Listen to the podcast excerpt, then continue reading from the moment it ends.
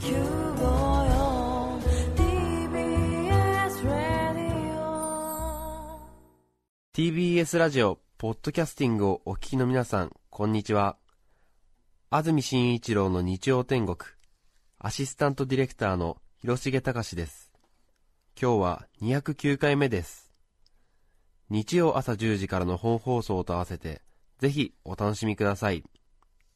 8月14日放送分、安住紳一郎の日曜天国、11時からのゲストコーナーです。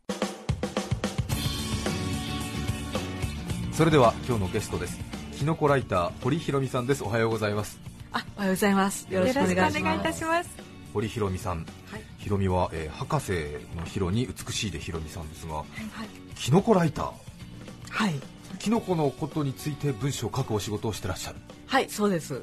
キノコのことだけもうキノコ、あ、ま、あのーそれ以外のことも書くことはありますけども、ええ。メインはもうキノコです。はあ。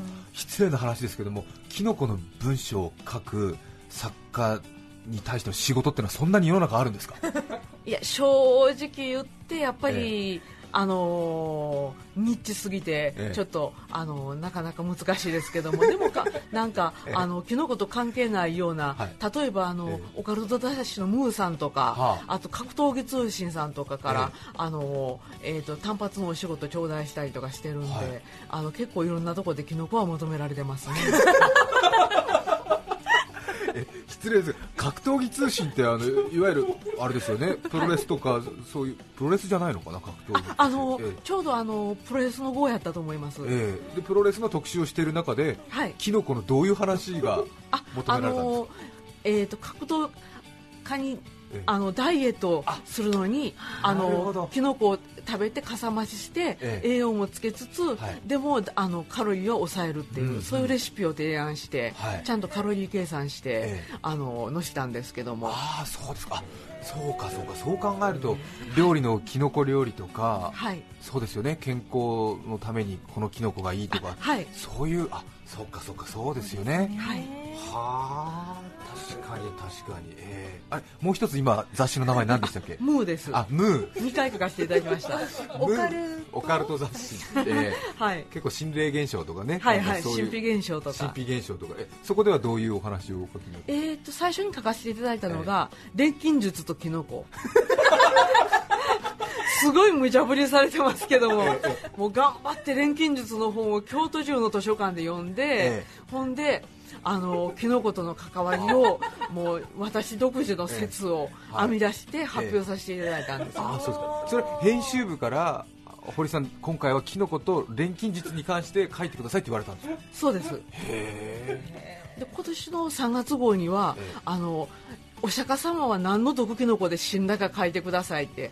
その紀元前4世紀の人のこと知らないって思ったんですけども、ええあのお仕事欲しいんでやります言うて自分なりにいろいろ調べてあの何のキノコだったかっていうことをえ。明らかにしていくような、はあ。お釈迦様ってのは毒キノコで死んだんですか？はいそれは一応一番あの有力な説であのスーカラマットバっていう、ええ。あの物質で死んだんですけども、スーカラマバットバが何かっていうことがええ。まず分からなかったんです、はい直訳すると柔らかい豚っていう意味なんで、ええ。豚肉そのものかもしれないっていう説もあったんですけえけれどもあのいろんな状況証拠から、はい。あのそうではなくて、ええ。キノコであると、はあ。そこまではいいんですけども、ええ。何のキノコであるかというところまで、ええ。あの研究が進んでなかったんはです。い。で堀さんはそれをじゃあ探してみようっていうかはい、探り当ててみようと。はい。結果は分かったんですか？わかりました。それはでもやっぱりちょっとここで言っちゃうとムーさんに悪いかなと。そうですよね、ええ。ムーさんのね 雑誌なりバックナンバー求めるべきだというところですよね、へえ。あ。3月号。そうですね。だったと思います。ああ知りませんでした。さてそんな堀ひろみさんですが、はい。プロフィールです。1971年昭和46年生まれ兵庫県神戸市のご出身。はい。学校在学中よりキノコ研究会に所属キノコをテーマとしたミニコミ誌やグッズ作りを手掛けます。2006年日本キノコ協会発行ムックキノコの副編集長に抜擢されたことを機によりディープなキノコ研究にのめり込みます。キノコにまつわることならレシピから山歩き美術や神秘学まで幅広いジャンルを網羅。3度の飯よりキノコが好き。日本で唯一無比のキノコライターです。はあ。今日も黄色い T シャツではい真ん中にキノコがはい。書かれてますがそれはあ手私があの作りました。手作りで、はい。はあ本当にキノコがお好きなんですね。好きですね。キノコは本当に奥が深いです。そうですか。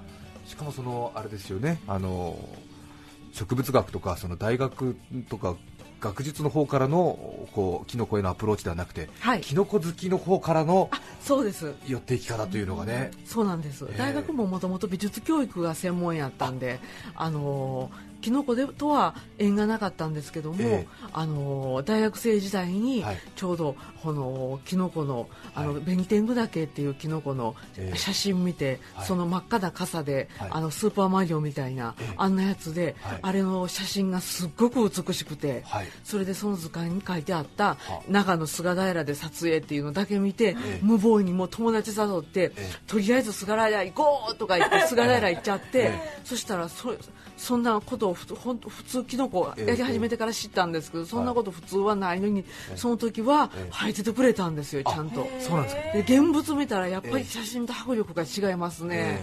え、こうもううわすごいもう森の宝石やんみたいな感じで、えほんでその時泊まったペンションがペンションきのこっていうところで、ほんで晩にきのこ鍋食べて、ええそれもむちゃくちゃ美味しくって、えきのこってこんなに美味しかったんや言うんでその長野の菅平駅で、きのこにガツンとやられちゃいましたね。でそれ以来もうキノコ道まっしぐらですか？はい、そうです。はあすごいですね。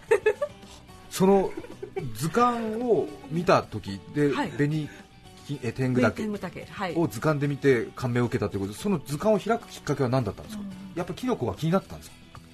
えー、とそうですね、ええ。あのキノコは子供の頃に、ええ。あのー親から本プレゼントするから何か選べって言われて、はい。ほんであのーえー、と小林翔翔先生の「菌類の世界」っていうのを買ってもらった。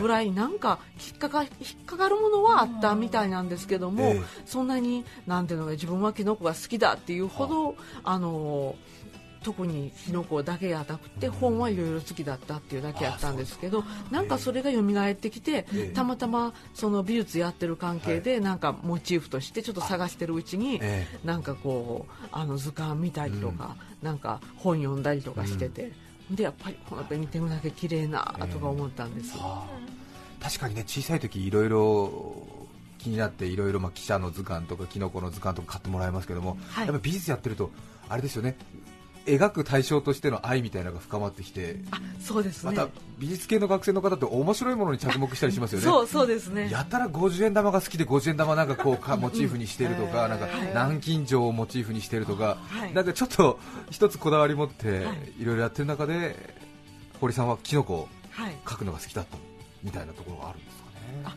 そうですね。へえ。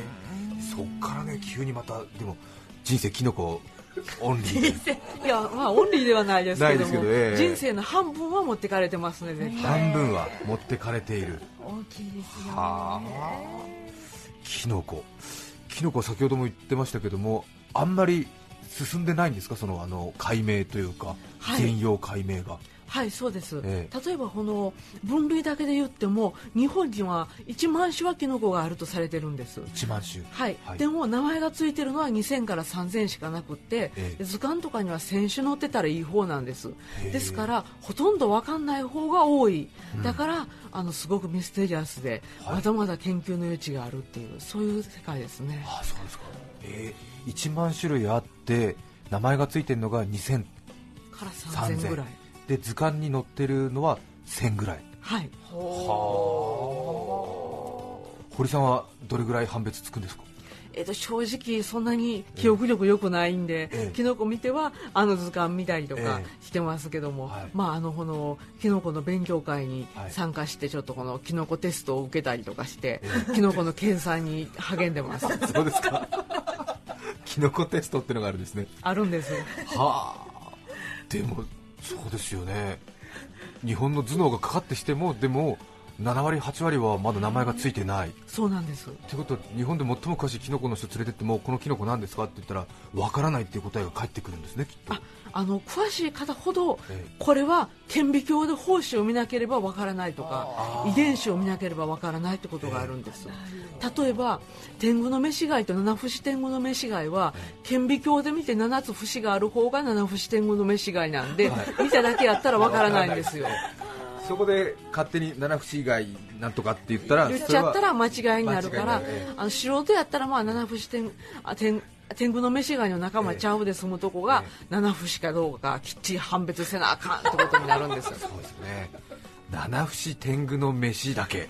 飯貝あ飯がい名前がかっこいいですね。はい。はあ。なるほどね。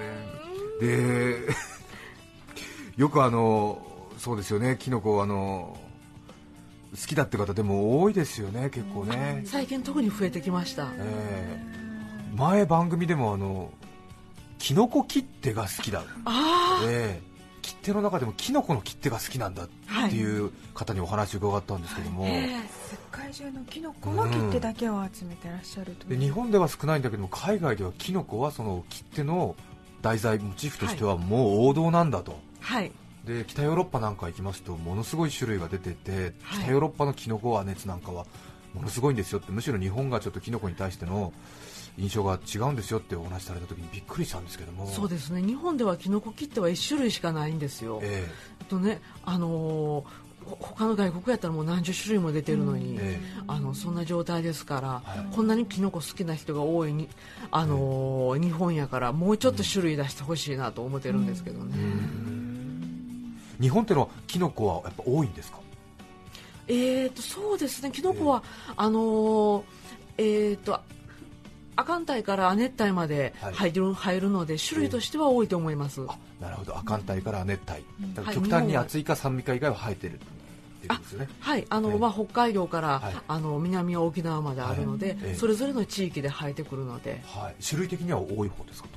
ああの面積にしては多い方だと思います一万種は。はあなるほどね。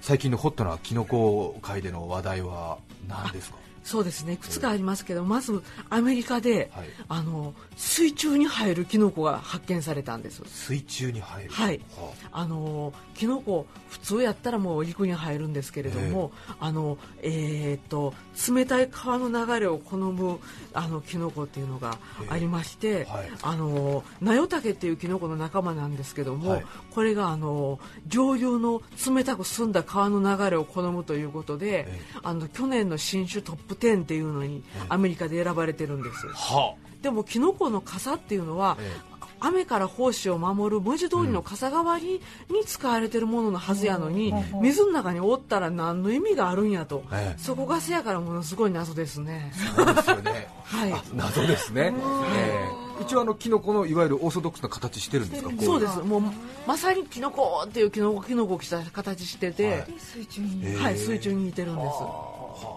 湿ったとこはね好きそうなイメージありますけど。濡れてるとこは嫌うんですよ。普通は、ええ。あの胞子がダメになっちゃうから。うんなのにそのキノコは,、はい。は雨あの水の中に住んでるんですよね、で多分水の中に胞子飛ばすんですよねきっと。そうですね。えー流して。はい。はあ。他には？他には例えば、ええ。あのアメ同じアメリカですけども、はい。キノコハウスプロジェクトみたいのがあるんです、え。というのはキノコのあの四角い型を作っておいて、はい。そこにキノコのあの万年竹霊子ですね、ええあれの菌糸を成長させて、はい。それで農業廃棄物のそば殻なんかを与えて成長させては型いっぱいに金あしあのー広げさせてそれであの200度ぐらいに加熱してそれ以上成長しないようにしてしっかりとした頑丈なブロックを作ってそれをあの建築材料にすると。ただまあカビとか水に耐えるようにアルミニウムのシートで覆うと。そんでシートもあのーえー、とアルミ缶をリサイクルしたもんなんかでもいいんですよ、ええ。はあですから発展途上国なんかでえ。すごくあのーえー、と安い価格でしかもあの CO2 なんかもなかなか出さない、そういうあのエコロジーなあの家安い家として売り出そうとしてたりしてますね。なんかパッと聞く感じではそれが安上がりにできるとはちょっと思えないんですけども。でもあの、ユニット1個 1, 1円もかからないぐらい、あのえー、ときキノコ代は安いんです、ただまあ初期にそのみ水圧を与える機械とか、はい。あのアルミニウムの型が、えとかあの温室とかいろいろいりますけどもあ。の単価はすごく安いです。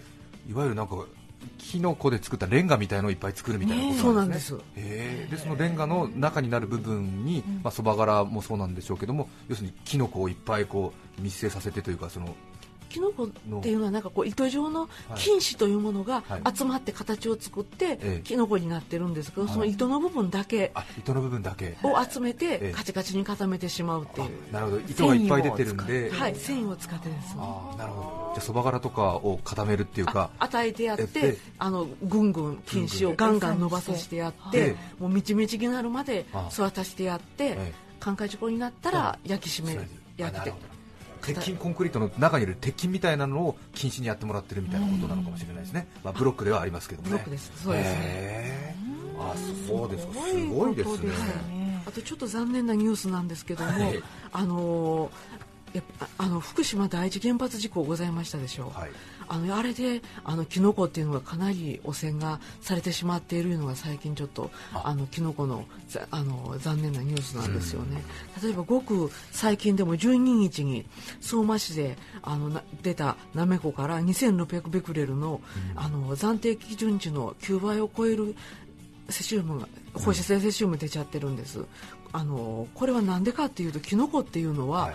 あのある物質を特定あの特定の物質を自分の中に取り込んでええ。濃縮させてしまうんです。はあ。ですから普通のものやったら、ええ。あのそあのついただけで水で洗い流せば、落ちるものが、はい。キノコの中で取り込んだら取り込んだままどんどんどんどん蓄え蓄えして、えあのしてしまうんで、はあ。あのチェルノブイリ事故の時にも、ええ。そういう放射性セシウムを取り込んだチタケとかの仲間が、あのすごいあの巨大に育ってしまって、ほんですごい放射トンを含んでるんで問題になって、今福島県が調査野生あの福島県の方々はキノコ大好きなんで今調査してるところです。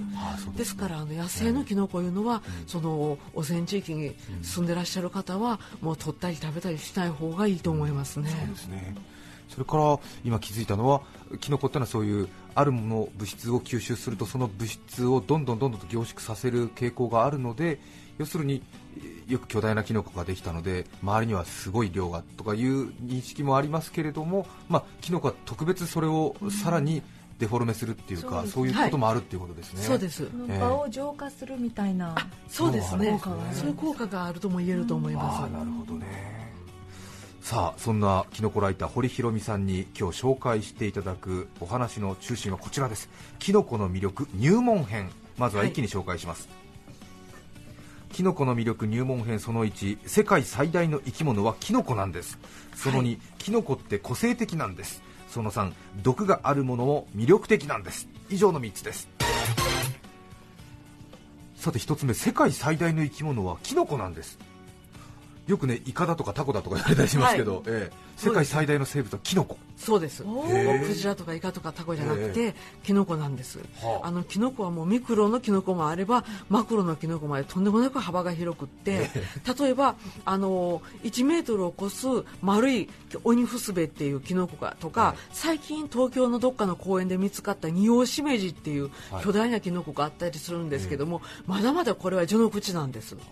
あのキノコあのーっていうのが、あのー実はキノコの部分は地面に出てるのは、ええ。植物で言ったら花の部分に当たりまして、はい。その幹とか茎とかええ根っことか本体も入れると地中にはすごく広がってまして、ええ。それで2003年にアメリカオレゴン州のマルール国領林で発見されたオニナラタケは、はい。それを含めた全部が956ヘクタールもあるんです。はだからもう世界最大です。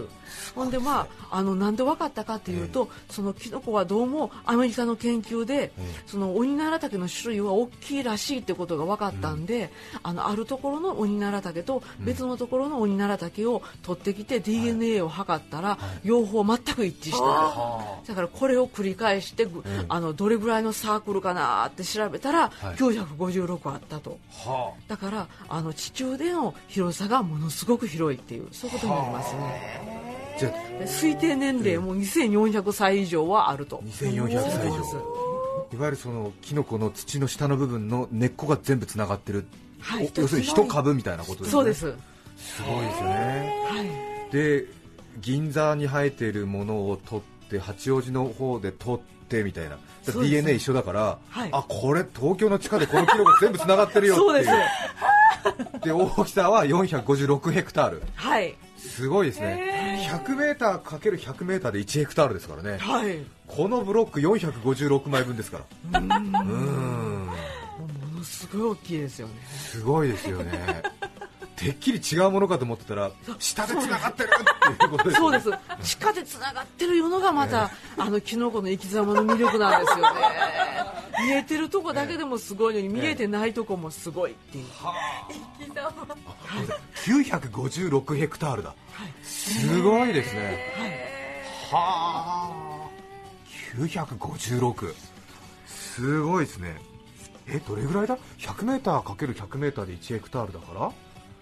えっ、とそうですよね。えーまあ 100m かける えっと95キロってことが縦ではなだからそういうことか。そうですね。そうですね。そうね。100キロ四方。そうですよね。あはあ、そうよね。100キロ四方ぐらいか。そうね。はあ、じゃあ本当にあれですね。さっきの例え話じゃないけど、本当にちょっと関東すっぽりみたいな感じですよね。そうですねそんな感じですはあすごいですね。はい東京すっぽりキノコみたいな。すごいですね。まさに世界最大ですよね。はいはあ、だだだだだだ。地上に出てくるキノコの形状はどんなものなんですか？ごくごく普通のあの茶色くって、ん。で奈良竹の仲間って結構日本でもよく食べられてるので、えそのまあ鬼奈良竹だからちょっと違いますけど、ええ。ほぼ似たような感じですうね、ん。ちょっと松茸とも椎茸ともつかないような茶色っぽい感じで。あそうです。へえ。ものはキノコ自体、たまあ、いわゆる私たちの言うキノコの部分は小さい、まあ、普通のキノコ。ごく普通ですごく普通。ねはあ大きな株がねあるんですね。さてキノコライター堀ひろみさんに伺う続いての入門編キノコはキノコって個性的、うん、これは本当に、えー素人でもそんな感じしますね。はい。あバリエーションありますからね、え例えばイカタケなんていうのはもう、ええ。あの頭が地面に突き刺さって足を広げてるイカにしか見えないようなキノコなんです、はちなみにもみ殻のところから生えるので、あのかなりレアなキノコですへねえ。だから農家とかでたまに見つかってええ。ニュースになったりします。はあ。もみ殻のところに入る繁殖したりするんですね、はい。貝殻にイカが突き刺さった感じそうなんです。よプスッと頭刺さって足ぐにゃぐにゃって広げてあとはキノコなんだろうな。キヌハサタケなんてのも、ええ。あのレアで美しいですね、はい。まるでこう純白のレースのマントをまとっている女王様のような、はい。キノコの女王とも呼ばれてるあっていて、さらに中華料理の食材としても珍重されてて、竹林に生えるんです。はでレアなのに実は私の家の近所で割と生えるんで、はい。毎年食べてます。あ、ああそうですか。絹笠竹。はい。よくまあ確かに中華料理のなんか食材で聞くような気しますけれども、はい。えー堀さんのご自宅京都ですか、そうです。えー生えてるんですか？はい。へえ。生える条件みたいなのあるんですか？やっぱりこう竹林が生えてないといけないのと、ええ。あと手入れされてないあれ荒れ果てたところもなかなか生えないけども、うん。手入れされすぎてさっぱりしすぎてるところにも生えないし、ん。でまあ、そ条件整っても菌が来なければ生えないし、うん。いうんであの生えてるところには結構ポツポツっとあるけれども生えてないところには全く生えないって感じですね。例えばこの絹笠竹をうちの後ろの竹の林でちょっと育ててみたいんだけどなみたいなことで、その絹笠竹の菌をどっかからもらってくるなり胞子をまくなりするとちょっとしたなんか自分で育てるみたいなことって可能なんですか？可能性はあると思いますが、ええ。あの私大学時代、えあの授業でええ。絹笠竹を取って食べるって授業があったんですよ、はいあのそれであのん衣笠岳のその胞子の部分はええ。食べても美味しくなくて臭いので、はい。それを大学内の竹林にええ。巻き続けてたんですけども、はい。私がおった4年間1回も生えませんでしたから、うですか。だからこれは、ええ。あの条件がうまいこと揃わんとダメだと思いますね。ああそうですか。その辺の、まあ、その辺のって言って失礼ですが、まあ、花とか木を育てるような感じでやっぱりキノコってのは、まあ、なかなかうんそうですね。独特のですよね。好みがあるんですね。まあ、栽培農家とかね、まあはい。企業が、ね上手にやってますけれどね、はい。はあ。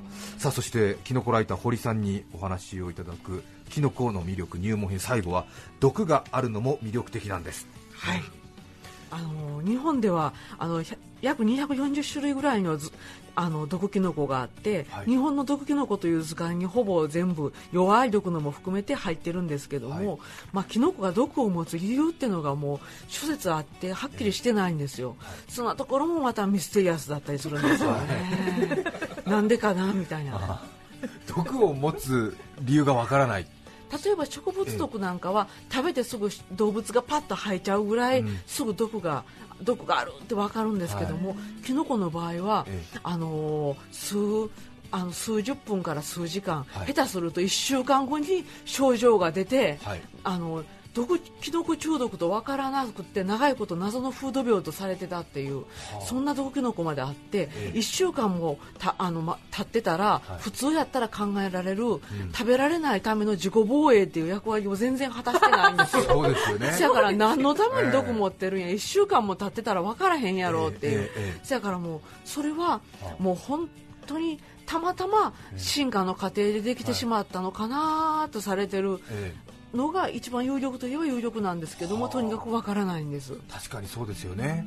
動物などに食べられたら自分たちが反映できないので、はい。動物にすぐ吐き出してもらうためにちょっと苦味を持つとかいうのははい。分かりますけども、1週間経ってから効くようなはい。毒素を持つキノコのその進化の理由がはい、一体何なんじゃという、うん、もうわけわかんないんですよね。ええ動物界になんか謎を残すために やってるんですあーかねなんか。特に人間界に謎を残してますね。はあ。でも本当にやっぱりキノコ美味しいんでねたくさん皆さんも自分で取って食べたいっていうのはありますけど本当に毒キノコ食べてあのいろいろね症状出ちゃうっていうニュース聞きますよね今もね、もうほんまに毒キノコの見分け方っていうのはもうはい一つ一つ着実に覚えるしかなくって、え。あのこれがあのこうすればいけるっていう迷信とかもいろいろあるんですけども、はい。あのもう本当にそれはほと迷信のほとんどが嘘で、はい。あのもう基本的にもう毒キノコの図鑑とか見て、うん。一つ一つ着実に、まあ、特に死ぬやつとかから順番に覚えていかないと、はい。あのいけ取って食べるのは危険だと思います。よくあの柄が華やかなのは毒だとかなんかそういうちょっとなんか迷信みたいなのありますけどもそういうのはほとんどそれも迷信ですね、ええ。あのすっごく地味なコレラタケなんていうのも、はい。あの見た感じはあの茶色くって、はい。なんかこう、えー、と天然のえのきたけみたいな感じでええ。美味しそうなんですけども、はい。これがもう死ぬ毒なんですよ、は食べたらほぼまず死ぬっていう、ええ。しかも潜伏期間が20時間あるっていうすごいキノコがあります。それから毒ツルタケっていう純白で美しいキノコも、親指1本分食べただけで、ほぼまず死ぬっていう、そういう猛毒です。それは普通に日本の山林に生えているもの。はい。広葉樹のあるところでしたら割とよく見かけて私もボコボコ生えてるの見たことあります。そうですか。堀さんはキノコ大好きで、まあ、お仕事ということもありたくさん食べると思うんですけどもさすがに毒に当たったっていうのは経験は実は1回あります。一回はい。えやっぱりちょっとその慣れてきた頃に、ええ。あのちょっとこうおごりが出るというか、あのこうちょっとチャレンジ精神が出ちゃうんですよね、うんあー。あの全然知らない人とか、ええ。完全にキノコが鳥のプロみたいな人は、なかなか当たりませんけども、ええ。こう学び始めて、えいろいろなところを覚えたところで、ちょっとこうチャレンジしてみたくなって、私の場合は大イチョウタケだと思って、え。取って食べたやつでなんかこうなあのお腹痛くないのに吐き気と下痢があって、えなんかあのそれ丸2日経ってからの話やったんで、最初キノコのせいやと思わなくって、あのなんでやろうと思って、ええ。でも3日経っても治らないんで、はい。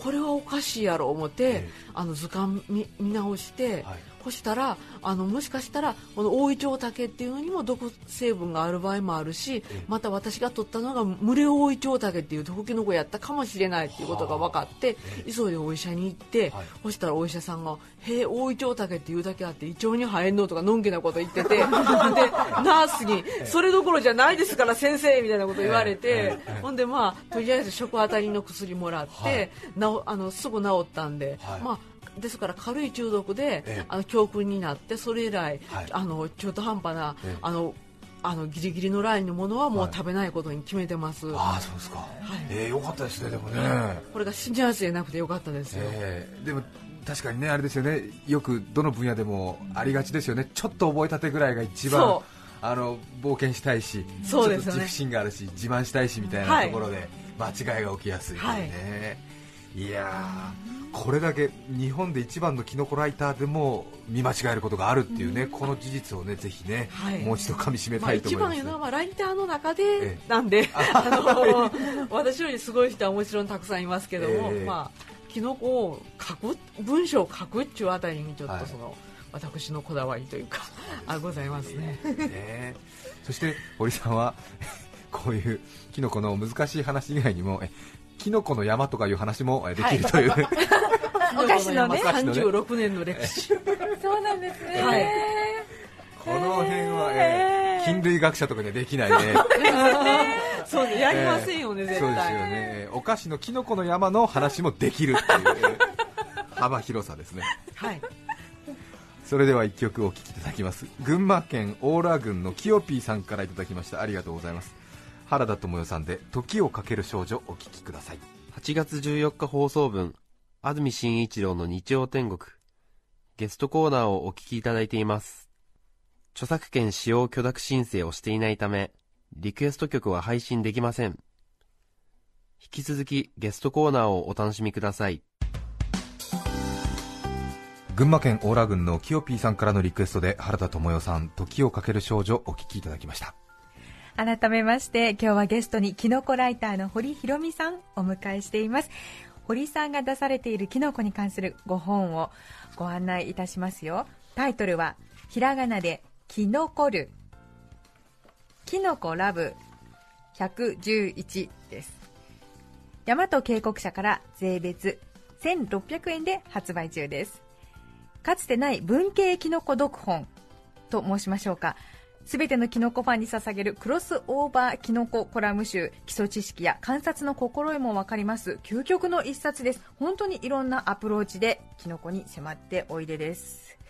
それから堀さんのお話生で聞きたいという方にトークイベントのお知らせです。真夏のキノコ祭りキノコル学習帳。今週金曜日8月19日です。場所は阿佐ヶ谷のロフト A 夕方6時会場7時スタートです。料金は前売り1500円当日2000円。チケットの入手方法やアクセスは阿佐ヶ谷ロフト A のホームページでご確認ください。キノコのトークイベントですね。はいそうです、はいあのえー、と雑誌の「ダ・ヴィンチ」っていうあの本とか漫画の雑誌のあのキノコ文学特集であの日高智吉さんっていう漫画家の方と知り合ったんですけども日高さんがもうもうキノコ大好きで、もう盛り上がりまくってでもと京都と東京と京都では離れてるからなかなか話できないので、どうせだったらイベントにして大々的にこうキノコのお話をしようじゃないかと、で我々2人だけじゃなくってお三方のゲストも呼んでお一方は先ほどあのキノコの木って集めておられるっていうその方やと思うんですけれども、キノコ文学評論家の飯沢幸太郎さんっていうあの写真評論家でもあられる方と、それからあの漫画のあの猿畑を実際に生やしたというサイエンスライターのみ川口智和さんとか、あと先ほどお話に出たムーの編集長でキノコ好きの三上武治さんい。らしてくださって、5人がかりでもう徹底的にもう楽しく幸せにキノコの話を でしようとそういうふうにかあの考えておりますのでぜひいらしてください。ね、最近はね文房具を語るトークショーとかね、ありますからね、まあ、キノコを語るトークショーという、金曜の夜です。金曜の金はあのき菌金の。類の菌。あなるほど。に通じるいいですよね。だからチラシ見なんかにも金曜の夜はキノコでって本当に金って字使ってたりします。いいですよね。キノコルとかですね、はい。えーもうこの辺から盛り上がってるなっていう感じ伝わってきますよね。熱を感じます。文系キノコ読本っていうのがいいですよね、えーちょっとね理系のあの図鑑だけだとちょっと物足りないっていうかそうですね。ちょっとねつかあのとっかかり使いっていう方はね、はい。ちょっとこういうそう。笑いが。堀さんのそうですね、面白解説付きでということかもしれませんが、はい、今日はキノコライターの堀弘美さんにお越しいただきました。ありがとうございました。どうもありがとうございました。ありがとうございました。8月14日放送分、安住紳一郎の日曜天国、ゲストコーナーをお聞きいただきました。それでは今日はこの辺で失礼します。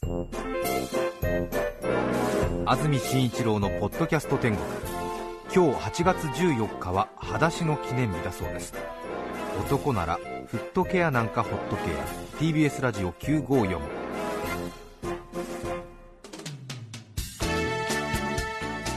来週8月21日の安住紳一郎の日曜天国。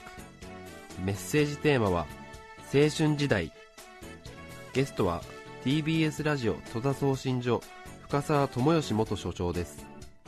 それでは来週も日曜朝10時 TBS ラジオ954でお会いしましょう。さようなら。安住紳一郎のポッドキャスト天国。これはあくまで試供品。皆まで語れぬポッドキャスト。ぜひ本放送を聞きなされ。TBS ラジオ954